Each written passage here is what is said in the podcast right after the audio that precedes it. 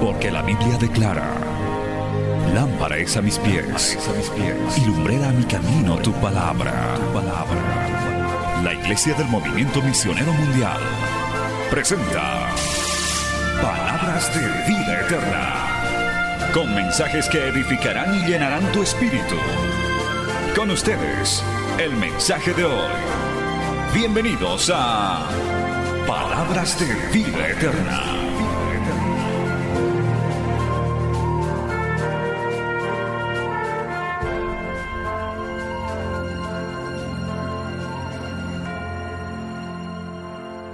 Dicho esto, ya nos preparamos para la palabra del Señor, ya la familia reunida, quienes están también a través de Betel Radio, ya les hemos dado el número de contacto, el WhatsApp para pedir oración. Al final del culto vamos a estar orando por todas esas necesidades. 76 95 49 47. Inmediatamente nos vamos a ubicar en la palabra del Señor en el libro de Primera de Pedro, capítulo 3. Vamos a ir inmediatamente a la primera carta del apóstol Pedro, capítulo 3. Y vamos a compartir hoy bajo el tema ¿Estás preparado para dar razón de tu fe? ¿Estás preparado para dar razón de tu fe? Es una pregunta que hoy nos vamos a contestar porque hoy es culto de consagración, culto de crecimiento. Vamos a recomendar, vamos a responder muchas interrogantes, pedidos también de hermanos, hermanas que nos llega a través del WhatsApp, del teléfono. Y bueno, esto nos ha motivado a dar esta palabra para todos los creyentes y bueno, y los no creyentes sepan que hay muy buenas razones para seguir a Cristo. Esto no solamente es emoción, esto no solamente es euforia, un momento de encenderse y luego estar apagado. No, no. Preste atención a esta palabra. Vamos a darles también algunas estrategias para dar razón de nuestra fe. Primera de Pedro, capítulo 3, verso 8 al 15, al 16 inclusive vamos a leer. En el nombre del Padre, del Hijo y del Espíritu Santo. Dice la palabra del Señor. Primera de Pedro 3, 8. Finalmente, sed todos de un mismo sentir, compasivos, amándoos fraternalmente, misericordiosos, amigables, no devolviendo mal por mal, ni maldición por maldición, sino por el contrario, bendiciendo, sabiendo que fuisteis llamados para que le daseis bendición, porque el que quiere amar la vida y ver días buenos, refrene su lengua del mal y sus labios no hablen engaño. Apártese del mal y haga el bien. Busque la paz y sígala, porque los ojos del Señor están sobre los justos y sus oídos atentos a sus oraciones. Pero el rostro del Señor está contra aquellos que hacen mal. ¿Y quién es aquel que os podrá hacer daño si vosotros seguís el bien? Mas también, si alguna cosa padecéis por causa de la justicia, bienaventurados sois.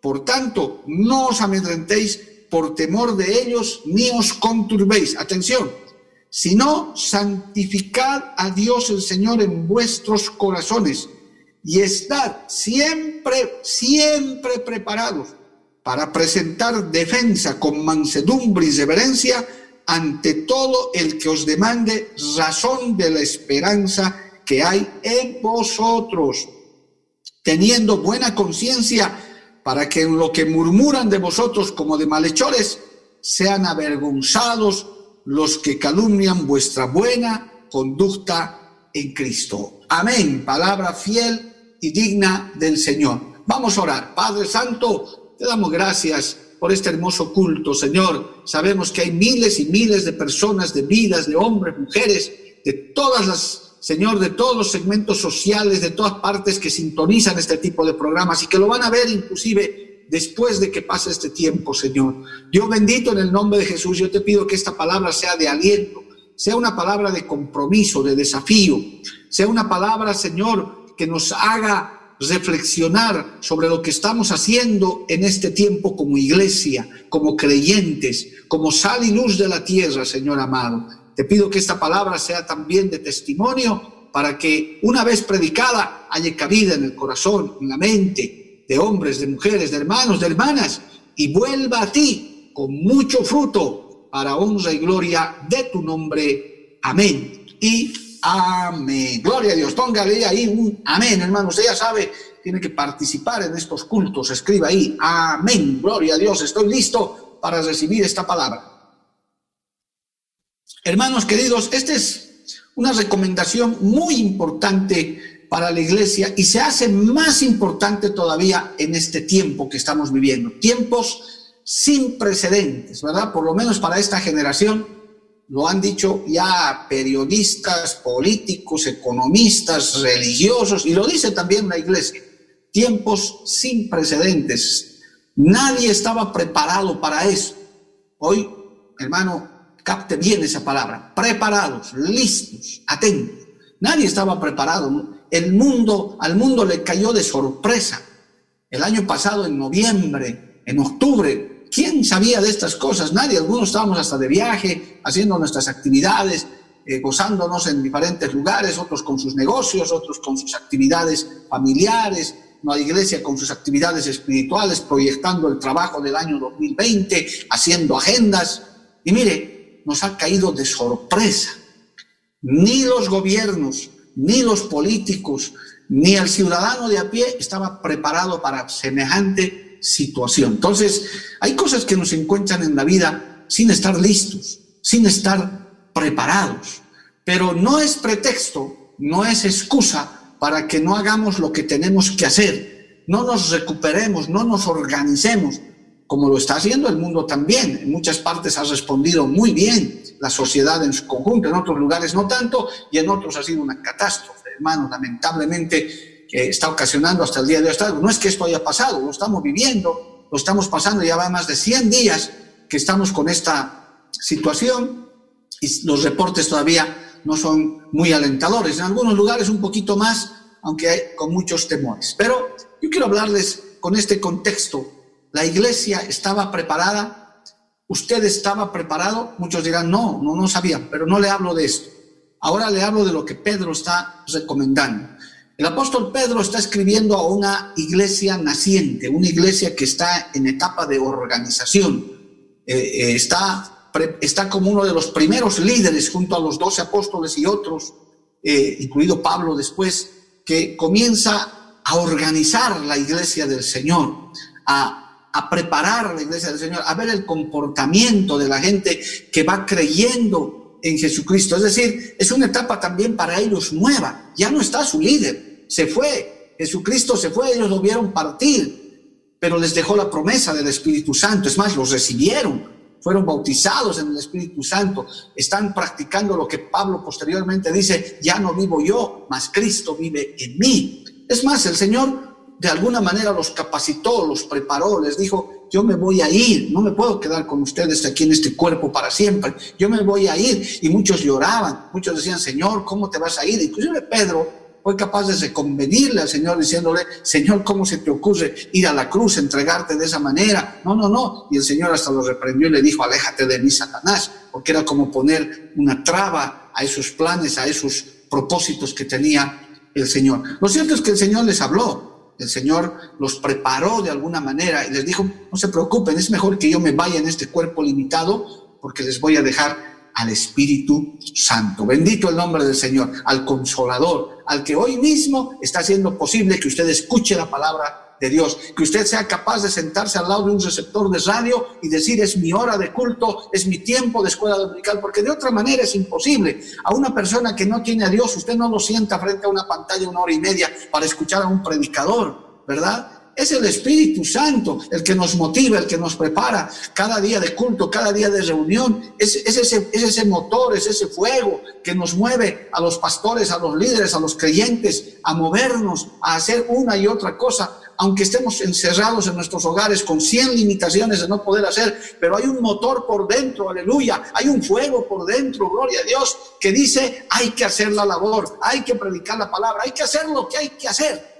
Alabado el nombre del Señor. ¿Cuántos levantan la mano y le alaban a Dios, hermano? Ahí ponen sus manitos levantadas y dicen, gloria a Dios. Es el Espíritu Santo.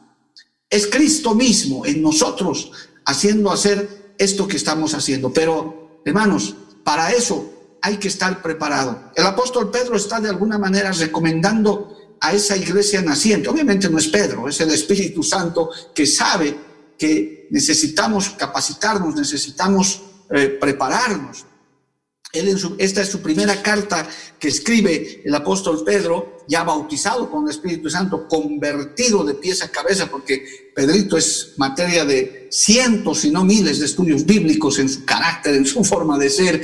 Es digno de estudio. El apóstol Pedro es muy semejante a muchos hombres y mujeres que hoy en día están en esta tierra y que son creyentes, hasta pastores. Se identifica mucho con Pedro. Pero bueno, él está organizando eso, recibe estas instrucciones y comienza a a hablar de la conducta, ¿verdad? La nueva, la, nueva forma de vivir. Ya no está nuestro líder, ya no está Cristo, ya, ya Él no nos defiende, ya no nos instruye, pero está el Espíritu Santo y comienza a hacer algunas recomendaciones que no devuelvan mal por mal, dice el verso 9, maldición por maldición, sino por el contrario, bendiciendo, sabiendo que fuisteis llamados para dar bendición, porque quedaba como un rencor, quedaba como un resentimiento por la muerte de su líder. Usted sabe lo que pasa hasta en la política, ¿verdad? Cuando le pasa algo a un líder político, toda su gente se, se revuelca y trata de buscar venganza. Hay que entender la parte humana. Estaban los discípulos en esa condición también, los seguidores, que no eran pocos, aunque secretos, aunque lo abandonaron, eran miles los que simpatizaban con Cristo, los que habían recibido favores de Cristo y demás. Entonces había como que un resentimiento de decir, estos romanos lo han matado a nuestro líder inocente. ¿Por qué no hablaría la gente, amado hermano? Y Pedro el apóstol, organizando la iglesia, pues dice, no, no, ustedes tranquilos, no, no, no devuelvan maldición por maldición, mal eh, por mal, más bien bendíganlos, porque nosotros vamos a heredar bendición. Porque el que quiere amar la vida y ver días buenos, refrene su lengua del mal, ¿verdad? Eso no le da la pauta de lo que estaba hablando esa gente, hermano. Como hoy día vemos, eh, lo, vemos inclusive en diferentes segmentos, ¿verdad? ¿Qué pasa cuando hay gente que está sufriendo segmentos de la sociedad que reciben discriminación racial, discriminación económica? Bueno, tantas cosas que hoy en día vivimos. La gente habla, hoy peor en las redes sociales, hermano. Ese es, cada vez que aparece un político por ahí, la gente lo insulta, le escribe, pero sandeces que ya no da ganas ni de leer para no contaminarse. Entonces, pero el apóstol Pedro está recomendando le dice, no, no, no, refrenen su lengua, ¿verdad? Dice, refrenen su lengua del mal y sus labios no hablen engaño. Eso también es para nosotros. Usted puede simpatizar con alguna tendencia, alguna cosa, pero por favor, refrene su lengua. Usted ya tiene a Cristo. Apártese del mal y haga el bien busque la paz y sígala. Ya voy a entrar al tema, le estoy diciendo lo que Pedro estaba preparando para decirles, porque los ojos del Señor están sobre los justos y sus oídos atentos a sus oraciones, pero el rostro del Señor está contra aquellos que hacen mal. Y esta, esta, esta interrogante es hermosa, hermano. ¿Y quién es aquel que os podrá hacer daño si vosotros seguir el bien? Si nosotros hacemos bien, nadie nos puede hacer daño porque Dios mismo nos defiende. Cristo mismo nos defiende. Usted sigue haciendo el bien, persevere en el bien. Hay un mensaje que Dios me dio hace un tiempo atrás, búsquelo en nuestras plataformas de SoundCloud, donde están todas las prédicas, hermano, que titula No te canses de hacer el bien. No nos cansemos de hacer el bien, aunque el mundo esté perverso, aunque el mundo esté corrompido, aunque el mundo esté dándole de espalda a Dios, el creyente fiel, la iglesia del Señor, sigue con las manos levantadas, como decía el coro hace rato, alabándole al Señor y glorificando su nombre y que el mundo sepa que Cristo, nuestro Dios Todopoderoso, tiene un pueblo fiel alabándole al Señor porque Él nos protege. Póngale ahí alabado al Señor. Diga una frase ahí, escriba hermano. Yo le sigo siendo fiel al Señor, seguiré siendo fiel al Señor. Aunque nadie le quiera alabar, yo le voy a alabar. Aunque nadie quiera orar, yo voy a orar. Aunque nadie quiera predicar, yo voy a predicar. Alabado el nombre de Jesús. A su nombre sea la gloria. Y dice, ¿quién es aquel que os podrá hacer daño si vosotros seguís el bien? Por eso estamos seguros bajo las alas del Altísimo. Ahora entra el punto del mensaje. Mas también si alguna cosa padecéis por causa de la justicia, bienaventurados sois. Por tanto, no os amedrentéis por temor de ellos, ni os conturbéis, no tengan miedo, no se amedrenten ante las críticas, las burlas, las risas, porque, hermano, yo sé que hay gente que dice, ah, estos cristianos con la misma historia y ellos, no, no, no, no, no, no, no se preocupe, nosotros sigamos hablando, nosotros sigamos predicando, nosotros sigamos siendo sal y luz de la tierra. Y aquí está el texto. Y les recomienda a la iglesia como hoy el Señor nos recomienda a nosotros, a usted, a mí, a todos los que son creyentes, a todos los que se han acercado, aún a los recién convertidos, porque gloria a Dios, hay, mano, ya, ya son incontables los testimonios de gente que está recibiendo eh, a Cristo hasta por teléfono. Yo por lo menos más de una decena ya he hecho recibir por solo teléfono que me han llamado, se han contactado familias nuevas, gente nueva, porque así como hay gente que le está dando la espalda a Dios, que está endureciendo su corazón, hay otros que están saliendo de esa dureza y están aceptando a Cristo como su Señor y Salvador. Y viene el texto y le dice, si no, santificad a Dios el Señor en vuestros corazones. Oiga, eso habla de lo interno.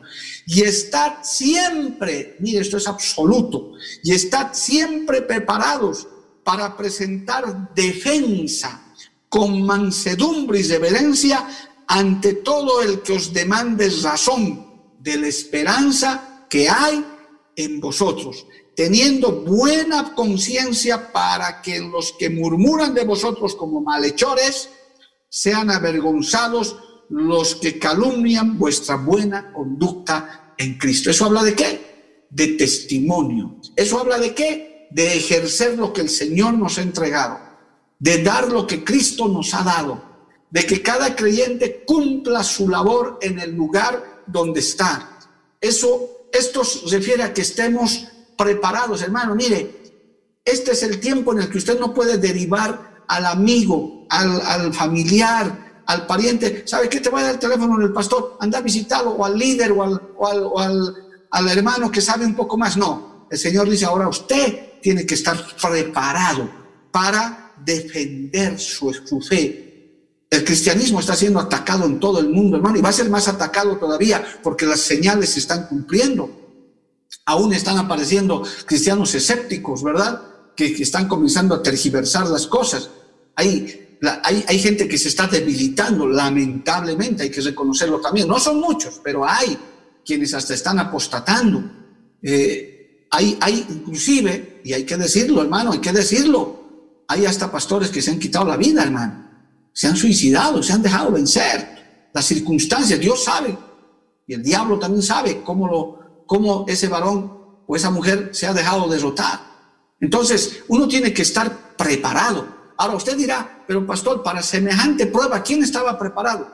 Ciertamente, para esta prueba en la que estamos viviendo ahora, este siglo, eh, este año 2020, en este siglo XXI, creo que nadie estaba preparado. Yo, yo puedo ser honesto, yo no estaba preparado no, no, no estaba haciendo ya preparación física desde el año pasado, ¿verdad? No, va a venir la pandemia. Sí, sí, sí, hay que alistarse, que ración seca, que esto, que no, nadie estaba preparado. Pero hermano, tampoco estábamos preparados. Y no puede servir de excusa para que digamos, bueno, ni modo, que, que me, que, las circunstancias me acaben. No, de ninguna manera. El apóstol Pedro está diciendo y el Señor nos está diciendo en este día, y estad siempre preparados. Ahora, ¿preparados para qué? Para presentar defensa con mansedumbre y reverencia ante todo el que os demande razón de la esperanza que hay en vosotros. Hoy en día, hermano, por la tecnología, por, por toda la sobreinformación que hay, nosotros tenemos que dar razones, tenemos que contar experiencias, tenemos que ver testimonios, tenemos que ser convincentes a la gente de que hay un Dios verdadero, el único y verdadero Dios, que se llama Yahvé de los ejércitos, el yo soy el que soy, que mandó a su Hijo Jesucristo para morir por los pecadores. La gente dice, esto es un cuentito. Bueno, vamos a dar razón de nuestra fe. Mire, eso, es, eso habla de fundamento, fundamentar las cosas. Hoy en día, en las redes sociales, hermano, especialmente, la gente escribe lo que quiera, dice lo que quiera. Inclusive hay que tener tanto cuidado aún de recomendaciones que se están dando para esta enfermedad que ha venido, algunas pueden ser veraces, quizás algún medicamento, algún tratamiento, por ejemplo, por ejemplo, simplemente entre paréntesis, lo del plasma, ¿verdad? Que al principio había escépticos, pero se han dado razones, se han dado fundamentos y resulta que funciona. Pero hay otros que han inventado esto, han inventado que no voy a desacreditar ninguno porque no sé quién, pero sabemos que hay algunos que han sido solo inventos, la gente habla lo que quiere, pero cuando hay fundamento, Cuando uno está preparado para defender con razón, con fundamento, entonces se hace irrefutable. Y hay poca gente que puede discutir. Nos hemos acostumbrado a creernos cualquier cosa, la gente habla cualquier cosa, dice, y tal vez, digo yo, a los cristianos nos están catalogando en esos grupos. Ah, los cristianos dicen lo que sea, hablan lo que sea, unos hacen esto, otros hacen... ¿Cuántas veces no nos han cuestionado, queridos hermanos y amigos también? No nos han dicho tantas denominaciones, ¿cuál será la, la religión verdadera? ¿Cuáles serán los cristianos verdaderos? hay de estos, hay de aquellos, hay, de, hay bautistas, pentecostales, presbiterianos. ¿Cuál será? Es verdad. Es cierto, eso existe. Dios lo ha permitido. Pero ¿sabe qué? Amigo especialmente y hermano también nuevo en la fe, si eres nuevo, cuando quieras saber eso, vea la palabra de Dios. Ah, pero hay muchas versiones de la palabra de Dios. Sí, pero hermano, hay un solo texto. Ahora, hay diferentes comentarios y demás cosas, pero hermano, hay una sola, hay un, hay un punto cardinal, hay algo, hay un fundamento. Entonces hay que prepararse en la palabra, hay que prepararse en la escritura, hay que estar listo para dar razones convincentes, hay que decirle a la gente con estrategia, con sabiduría, que estos tiempos estaban profetizados y que se están cumpliendo, pero hay esperanza. Mire la palabra que usa el apóstol Pedro, amado hermano, gloria a Dios, dice en ese verso 15, ante todo el que demande razón de la esperanza que hay en vosotros. Esta palabra se está volviendo muy grande, hermano. La palabra esperanza, esperar algo mejor. En el mundo se está viendo todo oscuro en lo económico, en lo social, en lo salud, pero el, fundamento es que en Cristo hay esperanza el día de mañana será mejor en Cristo, el próximo año, si todavía estamos en esta tierra, será mejor en Cristo. Eso hay que fundamentarlo, hay que prepararse para eso, para decirle a la gente que en Cristo hay esperanza. Glorifique al Señor en esta hora, ponga ahí un gloria a Dios. Esa es la gran diferencia. Para eso hay que estar preparados. Bendito el nombre del Señor. A su nombre sea la gloria. Entonces, yo quiero darles ahora, hermano, esta segunda parte del mensaje. ¿Cómo hago eso, pastor? ¿Me inscribo a un instituto bíblico? ¿Qué hago? No, un ratito. Puedes hacer muchas cosas, pero aquí tenemos que ser prácticos. Hay una emergencia. El mundo está en emergencia. Ya no puedes decir, estudiaré cinco años en un instituto cuando salga. No, no, no. Es ahora. Como dicen los gringos, es now, ¿verdad? Es ahora. Ahora es que tenemos que hacer el asunto. Ahora es que tenemos que estar preparados. Ya no hay tiempo mucho de derivar. ¿Cuánta gente, hermano, ha muerto en esta pandemia por falta de preparación, por falta de que alguien le anuncie? Especialmente los primeros. No sabían, ¿verdad? ¿Cuántos ancianos en, residencias en Europa, especialmente, ni sabían? Se ha contagiado el uno al otro y se murieron todos, hermano. Qué triste, qué lamentable, qué dolor. Entonces, ahora nosotros ya estamos mejor preparados, estamos, esta generación está mejor informada. Alguien ya me hablaba y me decía, pastor, para la siguiente pandemia ya vamos a estar listos. Dios mío, que no acontezca, pero si aconteciera, decir, ¿verdad? Si tuviéramos que ver una nueva pandemia, ya vamos a estar hasta para los confinamientos, ya nos vamos a preparar mejor. Ya vamos, pero el asunto es prepararse, el asunto es alistarse. Mire, yo le voy a dar algunos consejos. Usted puede inscribirse a un instituto virtual, puede hacer muchas cosas, pero yo voy a ir a lo práctico a lo que la Biblia recomienda que nosotros tenemos que hacer, porque en este momento usted pertenece a una familia, pertenece a un círculo social, tiene quizás un grupo de amigos, tiene quizás, eh, vive en un condominio, vive en, un, vive en una urbanización, vive en un barrio donde la gente sabe que usted es cristiano. Entonces, eh, usted tiene que ver los medios, las formas de estar preparado. En este momento usted no puede decir, ¿sabe qué? Voy a preparar una campaña, lo voy a invitar a mi pastor, porque no se puede, no se puede hacer eso. Entonces usted tiene que estar preparado. ¿Para qué? Para dar razón de vuestra esperanza. Es más, no solamente predicar como loco, sino predicar con estrategia. Llegarle a la gente con estrategia, con razones, con fundamento. Y para eso usted tiene que estar preparado. Alabado el nombre del Señor. Aleluya.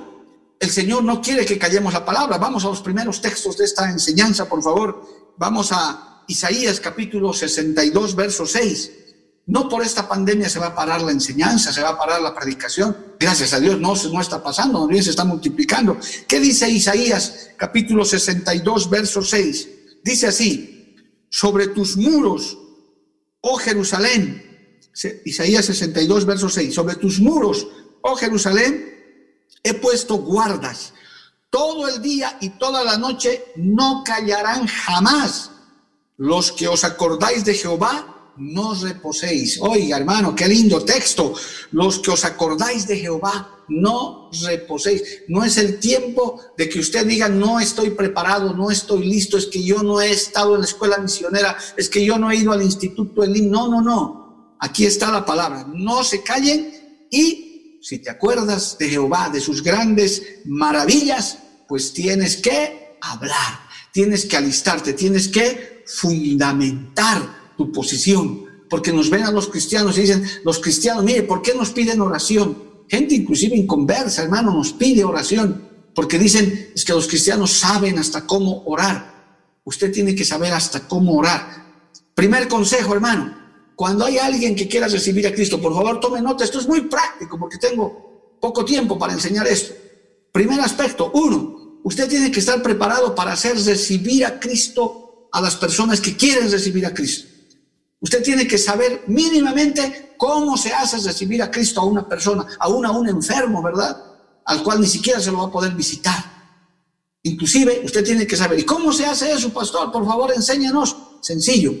Usted tiene que dirigirlo al inconverso, al que quiere y le dice, como, como siempre hay gente, dice, quiero aceptar a Cristo. ¿Qué hay que hacer para ser salvo? ¿Qué debemos hacer para ser salvo? Esa pregunta viene desde el principio, desde cuando predicaban los apóstoles, la gente decía, ¿qué haremos para ser salvos?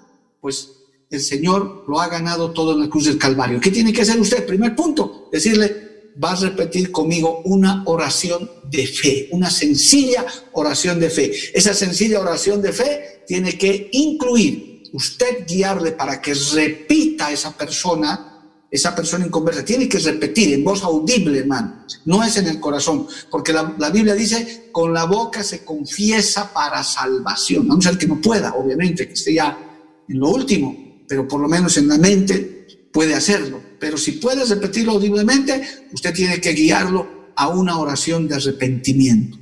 Señor Jesús, te pido perdón por mis pecados. Límpiame, lávame con tu sangre preciosa y hoy te acepto como Señor y Salvador de mi vida. Gracias Jesús. Escribe mi nombre en el libro de la vida. Amén. Usted tiene que estar preparado para eso. Usted tiene, es más, si, si quiere que, que mayor ahondar, llame, llámenos por teléfono, se lo vamos a redactar. Si quiere algo como una idea, como un bosquejo.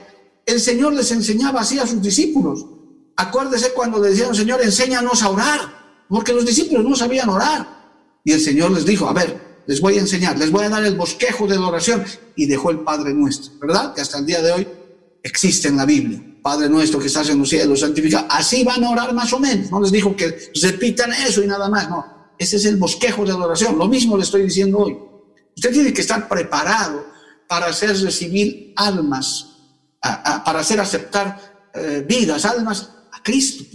¿Cómo se hace eso? No es con rezos, no es con azotes, no es con... No, no. Es simplemente con una sencilla oración de fe, pidiendo perdón, aceptando a Jesús y pidiendo ser lavado por la sangre de Cristo y cuyos nombres sean inscritos en el libro de la vida. Luego que acaba esa oración, usted ora por esa vida o por esas vidas.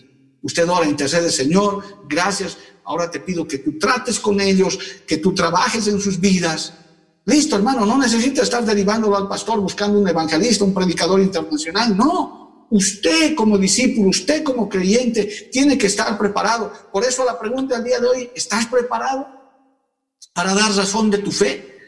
Y usted tiene que tener, en segundo lugar, tiene que tener el fundamento de por qué se hace eso.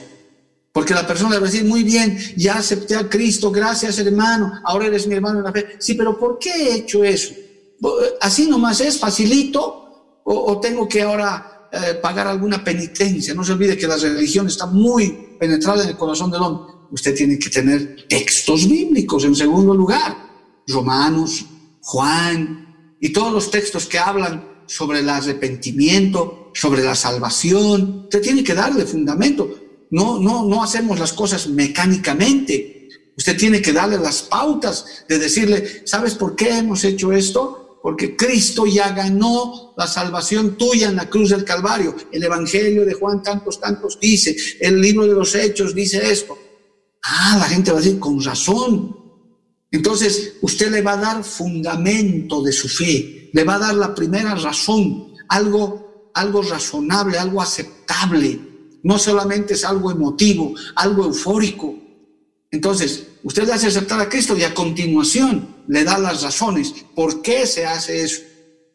En tercer lugar, usted tiene que estar preparado para poder inclusive, gloria al nombre de Jesús, hermano, dar razón de su fe, dando los fundamentos hasta de su propio testimonio. Mire lo que dice otra vez Isaías capítulo 43, verso 10. Dice que nosotros somos testigos, nosotros somos testimonio de las cosas que él ha hecho. Isaías 43, verso 10. Dice, vosotros sois mis testigos, dice Jehová, y mi siervo que yo escogí, para que me conozcáis y creáis y entendáis que yo mismo soy. Antes de mí no fue formado Dios, ni lo será después de mí. Es decir, en tercer lugar, hermano, usted puede contarle su testimonio. ¿Por qué usted, señora, señor joven, hermana, hermano, usted es ahora cristiano? Porque usted tiene su obligación. Es más, en Juan capítulo 15, verso 27 dice, el Evangelio de Juan, capítulo 15. Busca ahí en su Biblia, hermano. Necesito que usted esté preparado. Necesito que usted esté listo. Que usted sepa dar fundamentos y razones de su fe. No solamente hablar cualquier cosa. Mire lo que dice Juan 15, 27. Y vosotros daréis testimonio también porque habéis estado conmigo desde el principio. Eso le estaba diciendo a los discípulos. Por eso los discípulos hablaban. Por eso los discípulos tenían una convicción absoluta porque lo habían visto, lo habían oído, alabado el nombre de Jesús. Ellos más adelante dicen en sus cartas los apóstoles, lo que hemos visto y lo que hemos oído, lo decimos a ustedes, porque hay un Cristo que ha resucitado. Ahora, usted dirá, pero yo no lo he visto personalmente, pero hermano, te has convertido, algo pasó en tu vida. ¿Por qué estás mirando esta transmisión? Porque no tienes nada mejor que hacer, ¿no? Por favor, hay 50 mil millones de transmisiones en este momento. Pero ¿qué te está haciendo mirar esta transmisión? ¿Qué te está haciendo oír esta radio? Es que algo ha pasado en tu vida. Tienes hambre y sed de la palabra. Tienes hambre y sed del Señor. Porque Cristo te ha tocado. Porque Cristo vino a tu vida. Porque yo estoy sentado aquí a esta hora de la mañana hablándole a, una, a un artefacto en mi delante, hermano, amado, pudiendo hacer mil cosas mejores o estar tal vez en el sol.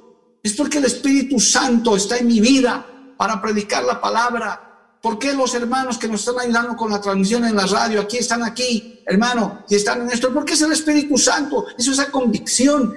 Eso tenemos que contarle a la gente. En tercer lugar, hermano, tu testimonio cuenta, alabado el nombre de Jesús. Los apóstoles recomendaban eso también. Porque Cristo les dijo en Juan 15, 27, y vosotros daréis testimonio de mí. No mienten. Miren, sanaba enfermos, levantaba muertos, leprosos. ¿Cómo no iban a contar esas maravillas?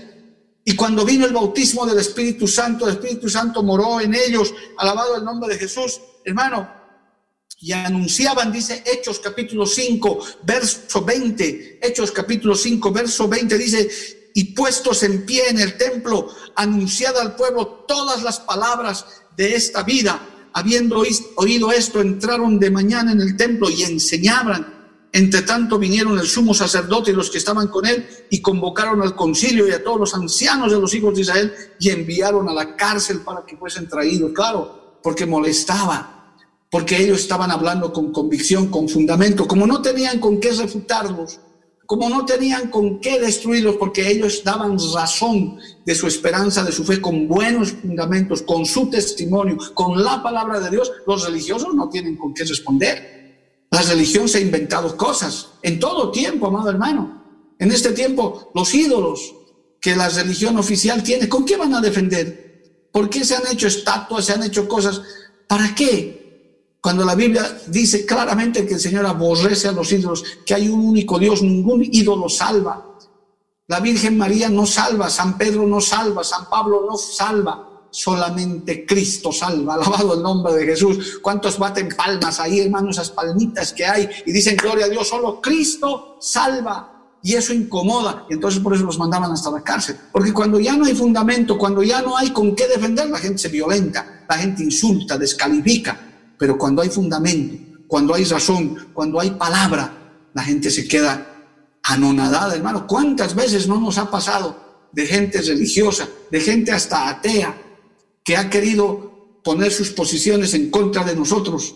Y cuando les hemos fundamentado con la palabra y con nuestra propia vida, que hemos dejado algunas cosas, hermano, no diremos que hemos dejado gran cosa porque no teníamos nada tampoco, pero alguna profesión, algún oficio. Hay gente que no cree, a mí me han dicho muchos, muchos, en su tiempo veo, ¿y usted era abogado? ¿O usted era un tramitador nomás? No, no, yo era un licenciado en Derecho y lo soy, tengo todavía el título. Está ahí colgadito, a ver, sí, ahí está. Lo tengo, lo he obtenido. Pero lo has dejado, sí. Claro que lo he dejado por causa de Cristo, ¿qué no seríamos capaces de dejar? Entonces la gente comienza a convencerse, dice, verdaderamente el Evangelio es una locura, verdaderamente hay un Dios que toca, verdaderamente hay un Dios que transforma. Cuando ven a los enfermos sanarse, cuando muchos de los que vamos a hablar al final de este culto se sanen, como que ya han testificado algunos de cultos anteriores, ¿cómo no vamos a creer en un Dios que sana? Cuando está el pan sobre tu mesa, inclusive en abundancia, hermano, doy gracias a Dios porque el pan no ha faltado en estos más de 100 días que estamos con esta emergencia, no ha faltado el alimento. ¿Cómo no vamos a creer en ese Dios todopoderoso que se encarga de suplirte todo lo necesario? ¿Cómo no le vamos a contar a la gente eso y decirle acércate a Cristo, aunque no tengas nada en tu refrigerador, aunque tal vez estás sin trabajo, Dios te proveerá, el Señor te dará, porque Él es un Dios proveedor, Él es un Dios sanador, Él es un Dios restaurador, aleluya. Eso es lo que tenemos que testificar con fundamento de la palabra, porque hay que estar preparados para dar razón de nuestra fe a quienes nos lo pidan, a quienes a quien quieran burlarse o a quienes de buena fe digan, quisiera que me expliques cómo es esto del evangelio, alabado el nombre del Señor. Hermano, en cuarto lugar, no te escudes en ninguna insuficiencia, en, ninguna eh, falta de algo que tengas y menos te avergüences en este tiempo del Evangelio. Tienes que estar preparado. Mire, hay una sentencia tremenda, amado hermano, gloria a Dios, en segunda de Timoteo, capítulo 1, verso 8, dice esto. Segundo de Timoteo, gloria a Dios, capítulo 1, verso 8. Por tanto, no te avergüences de dar testimonio de nuestro Señor, ni de mí, precio suyo, sino participa de las aflicciones por el Evangelio según el poder de Dios. ¿Qué está diciendo? Que no te avergüences. O sea, mire, yo hace años tengo un testimonio de un varón que no, eh, que no salía a evangelizar nunca, era cristiano, pero ya no, yo no evangelizo. Yo, no, yo solamente desde mi iglesia nomás yo predico y... ¿Y por qué? Es que no soy evangelista. No tengo el ministerio de evangelista. Parece buena razón, ¿verdad? Pero yo le decía, está bien, no tendrás el ministerio de evangelista, que ciertamente es un ministerio, pero tienes la gran comisión. La gran comisión es para todos. El Señor nos ha comisionado a todos los creyentes a que vayamos y hagamos discípulos. Es otra cosa ya especializarse en el ministerio de evangelista, excelente. O sea que no podemos usar, mire, y menos la vergüenza, el temor, es que no sé hablar. Me hacen recuerdo a Moisés, hermano cuando el Señor le da el encargo de libertad a su pueblo y Moisés pone una sarta de pretextos, que no sé hablar, que manda a otro, que no me van a creer. No, no, no. Aquí la Biblia dice claramente, por tanto, no te avergüences de dar testimonio, gloria al nombre de Jesús, de nuestro Señor. Y Pablo dice, ni de mí, precio suyo, sino participa de las aflicciones por el Evangelio según el poder de Dios. En tiempos radicales, hermano, lo peor que le podía pasar a uno que, hablaba de Cristo era que lo mate. Pero el Señor les dijo, pueden matar tu cuerpo, pero no pueden matar tu espíritu. Así que tu cuerpo de todas maneras va a morir, pero has, has muerto testificando. Por eso los mártires son bienaventurados, hermano. Hoy en día estamos en muchos lugares como nuestros, lejos de que eso suceda. Lo más que te va a pasar son burlas, tal vez eh, gente que, que quiera contradecirte, pero ahí entonces tú tienes que estar preparado tienes que fundamentar. Qué bueno es escuchar, hermano, charlas teológicas, charlas inclusive eh, humanísticas, donde la gente, los, la, gente habla con, con, conocimiento de causa. Es, exquisito, es, es bueno, dan buenas razones. Aún en este tiempo de enfermedad hay científicos serios, gente que sabe lo que está hablando y da gusto escucharlo. Dice, sí, es razonable Es muy razonable lo que está diciendo. Lo mismo, y, con la ayuda del Espíritu Santo, que es el que al final convence de pecado, que es el que al final lleva al arrepentimiento, usted tiene que estar preparado para dar. Aún su testimonio personal es muy importante, alabado el nombre de Jesús, y usted tiene que estar listo para eso. Al acabar este culto, mañana, más tarde, se le puede presentar gente que le diga, es más, estamos recibiendo pedidos de oración, quizás hasta pedidos de conversión, no abastecemos los que estamos aquí. Hermano, usted que está poniéndole fuerte el volumen a la radio para que escuche al vecino, por ahí más tarde le va a tocar la puerta y va a decir, deme razones, deme fundamentos. ¿Por qué tengo que aceptar a Cristo? ¿Por qué Dios es el, por qué el Dios cristiano es el único Dios? ¿Acaso no es igual Buda? ¿Acaso no es igual Mahoma? ¿Acaso? Entonces usted tiene que dar fundamento de eso. Y yo le voy a dar uno más para que usted hable de otras religiones. Uno más porque tengo un par de minutos todavía para este hermoso culto que, está, que estamos preparando a la iglesia. Les estoy dando pautas para la iglesia, amado hermano, para que usted no tenga el pretexto y menos se avergüence. Mire, es sencillo. Esto, esto ha cambiado a mucha gente. Las otras religiones adoran a profetas. Las otras religiones adoran a enviados, siguen enviados. Buda, Mahoma. Ellos, ellos nunca dijeron que eran el Hijo de Dios, nunca. Dijeron somos enviados, somos iluminados, somos profetas, pero nunca dijeron lo que Cristo dijo, el Hijo de Dios, el Hijo del carpintero. Yo soy el Hijo de Dios. Nadie viene al Padre si no es por mí. Nadie dijo eso, nadie. Ni los césares romanos que se creían dioses, ni los emperadores. No, solamente uno, que marcó la historia, dijo, no hay salvación sino a través de Jesucristo. Y segunda razón, hoy la humanidad, por ese hecho histórico de haber tenido a Dios mismo humanado en la tierra, porque fue Cristo, Dios mismo hecho hombre en la tierra, se partió la historia en dos. Antes de Cristo y después de Cristo. ¿O qué se dice?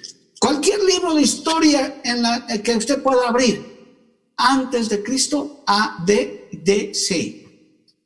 O dice después de Hitler, DH. Dice después de DA, después de Alejandro Magno. No, por favor, han sido personajes históricos. Pero Cristo ha partido la historia en dos. Lo que ha pasado antes de Cristo y después de Cristo. A su nombre sea la gloria. Hermano, ¿cuánto dan gloria a Dios por eso? Todas las demás religiones, sus profetas han muerto, aún de la religión católica, hermanos, se acabarán sus líderes, y también de la religión evangélica, los apóstoles también se fueron, pero Cristo está vivo, alabado el nombre de Jesús. El tercer fundamento es que adoramos y servimos a un Dios vivo y verdadero, no lo seguimos a Pedro, a Pablo, a Juan, que al final ya están con el Señor y se fueron, fueron grandes instrumentos de Dios. Usted no sigue a su pastor, usted no sigue a su presbítero, usted no sigue al presidente de esta obra, a quien respetamos y amamos mucho. Usted sigue a Jesús, un Dios vivo, un Dios verdadero, y eso es un fundamento. Por eso usted no está esperando recompensa humana, no está esperando una medalla, no está esperando que le den un cargo en esta tierra usted está esperando a un Cristo resucitado, un Dios vivo, real, verdadero, que hasta está haciendo posible esta transmisión. A su nombre sea la gloria. Alabe a Dios si puede, amado hermano, glorifique su nombre en esta hora. Bendito el nombre del Señor. Por eso yo quiero animarlo. Usted tiene que estar preparado. Le estoy dando razones. Le estoy dando fundamentos. Por último, cuente su testimonio, hermano. Haga recibir a Cristo. Ore por los enfermos. Tal vez hoy no se puede poner las manos porque no hay caso, pero usted póngase a orar por los enfermos, Dios sana. Y usted, usted se gozará cuando escuche la llamada de vuelta al poco tiempo. Mi hijito se sanó, mi hermano se sanó. Gracias, hermano, gracias. No, usted dirá gracias a Dios, porque yo oré en el nombre de Jesucristo. Aleluya. Y cuando Dios lo use en sanidad, usted no se sienta que es usted el que está sanando. Usted solamente es el burrito que carga al maestro, nada más somos instrumentos, pero tenemos que estar preparados. Hoy el mundo está esperando razones, hoy el mundo está esperando fundamentos, hoy el mundo está esperando ser convencido, tocado con buenas razones de por qué Cristo es, y lo digo con toda convicción, la única esperanza.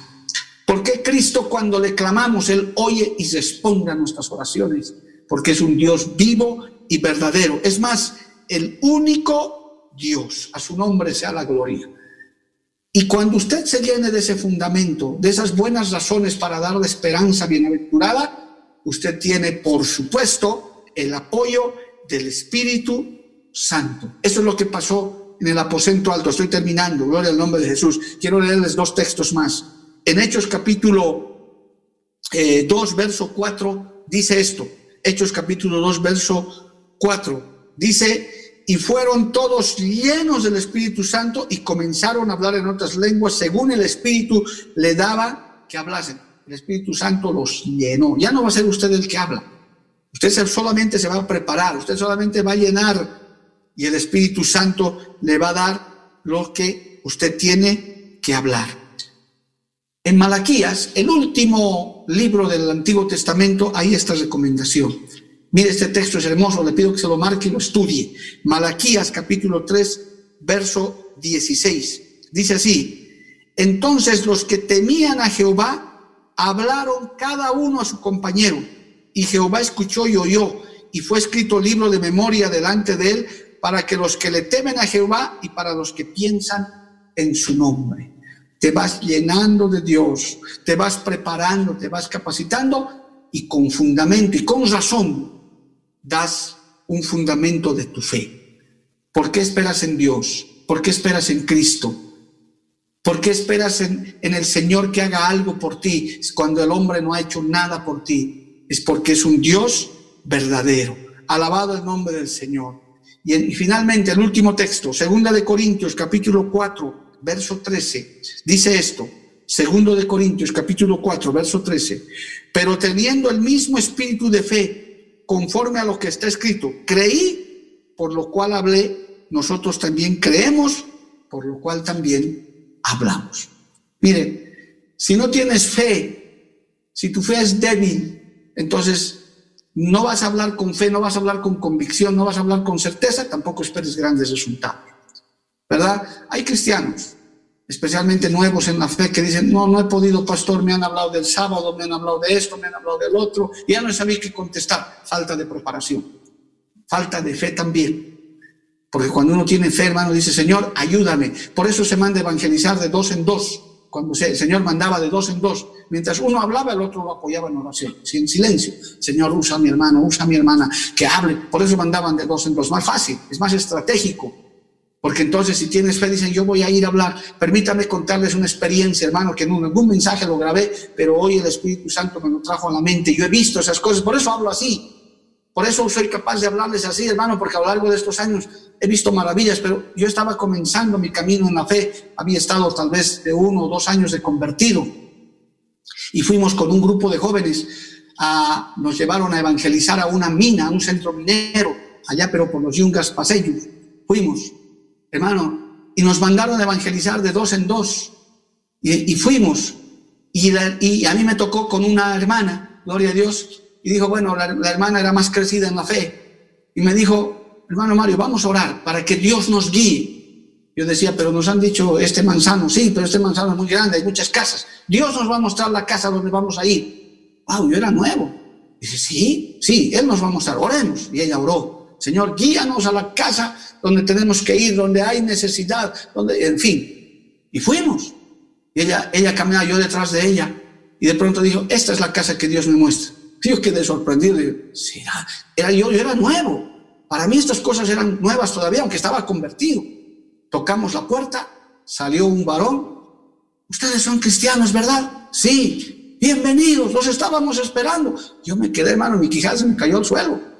Los estábamos esperando, estábamos orando siempre. Hemos dicho, le hemos pedido a Dios que vengan a visitarnos porque oímos que estaban haciendo campaña en la plaza. Yo le dije siempre a mi esposa, van a venir, van a venir los hermanitos jóvenes a visitarnos. Y gracias al Señor nos ha contestado. Y la hermana con esa convicción de cristiana crecida digo, sí, el Señor nos ha guiado a tu casa. Él nos dijo que viniéramos aquí porque no hemos visitado ninguna casa. El Señor me dijo que toque esta puerta.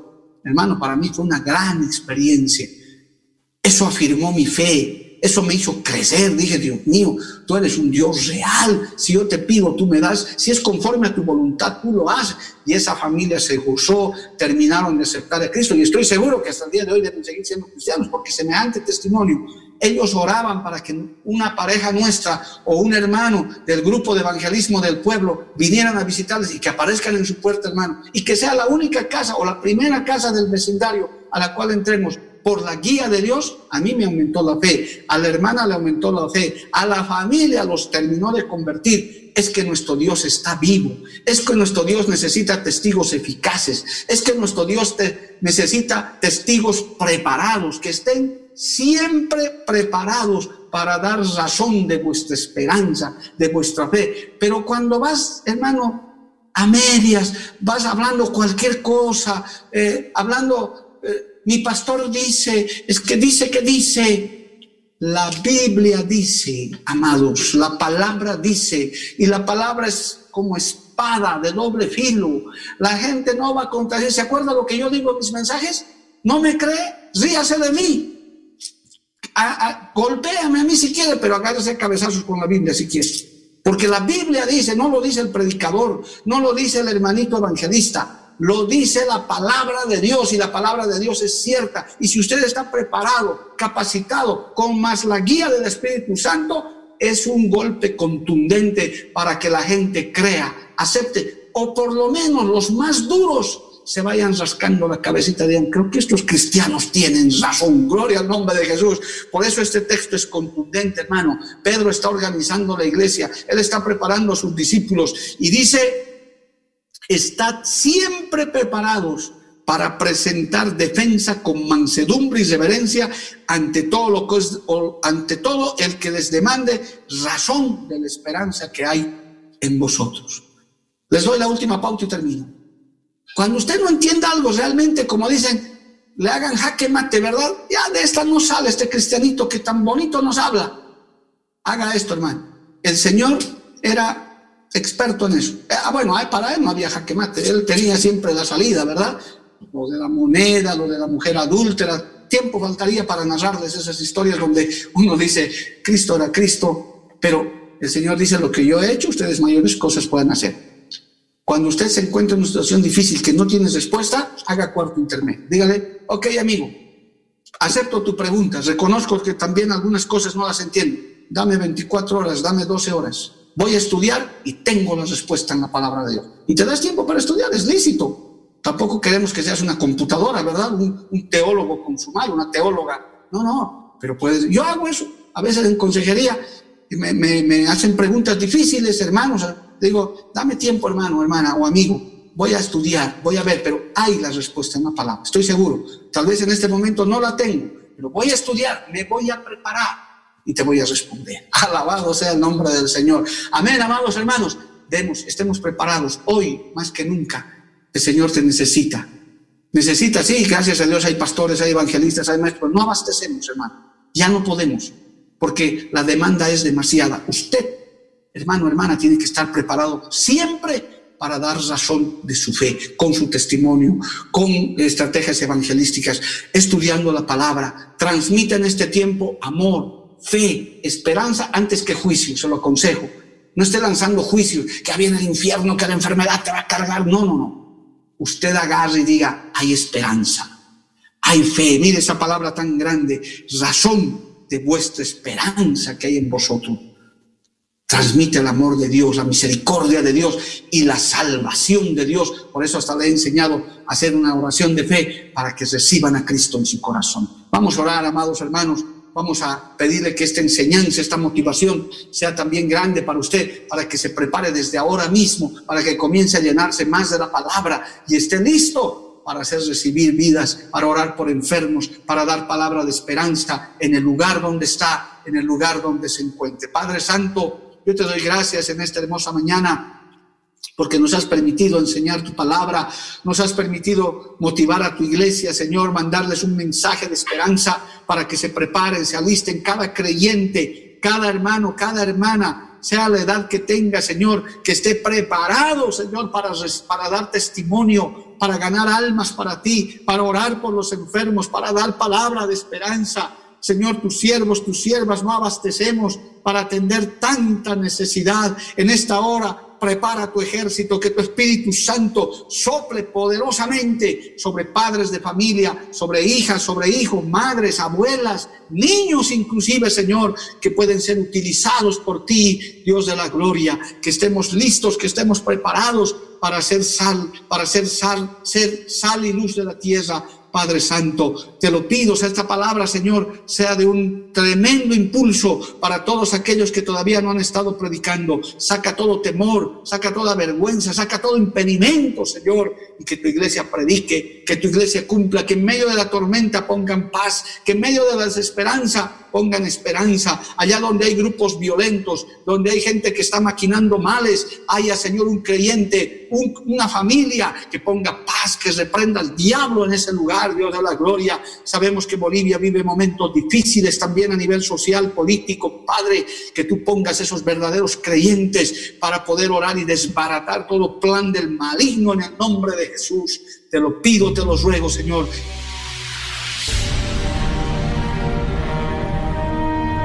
Porque la Biblia declara, lámpara es a mis pies, a y lumbrera a mi camino tu palabra. tu palabra. La Iglesia del Movimiento Misionero Mundial tuvo el grato placer de presentar Palabras de Vida Eterna. Si el mensaje de hoy ha edificado tu vida y llenado tu ser, comunícate con los teléfonos de esta emisora. También para pedir una copia del mismo y compartir con otros. Esta fue una producción de la Iglesia del Movimiento Misionero Mundial. Gracias por tu atención. Hasta la próxima. Hasta la próxima. Hasta la próxima. Hasta la próxima.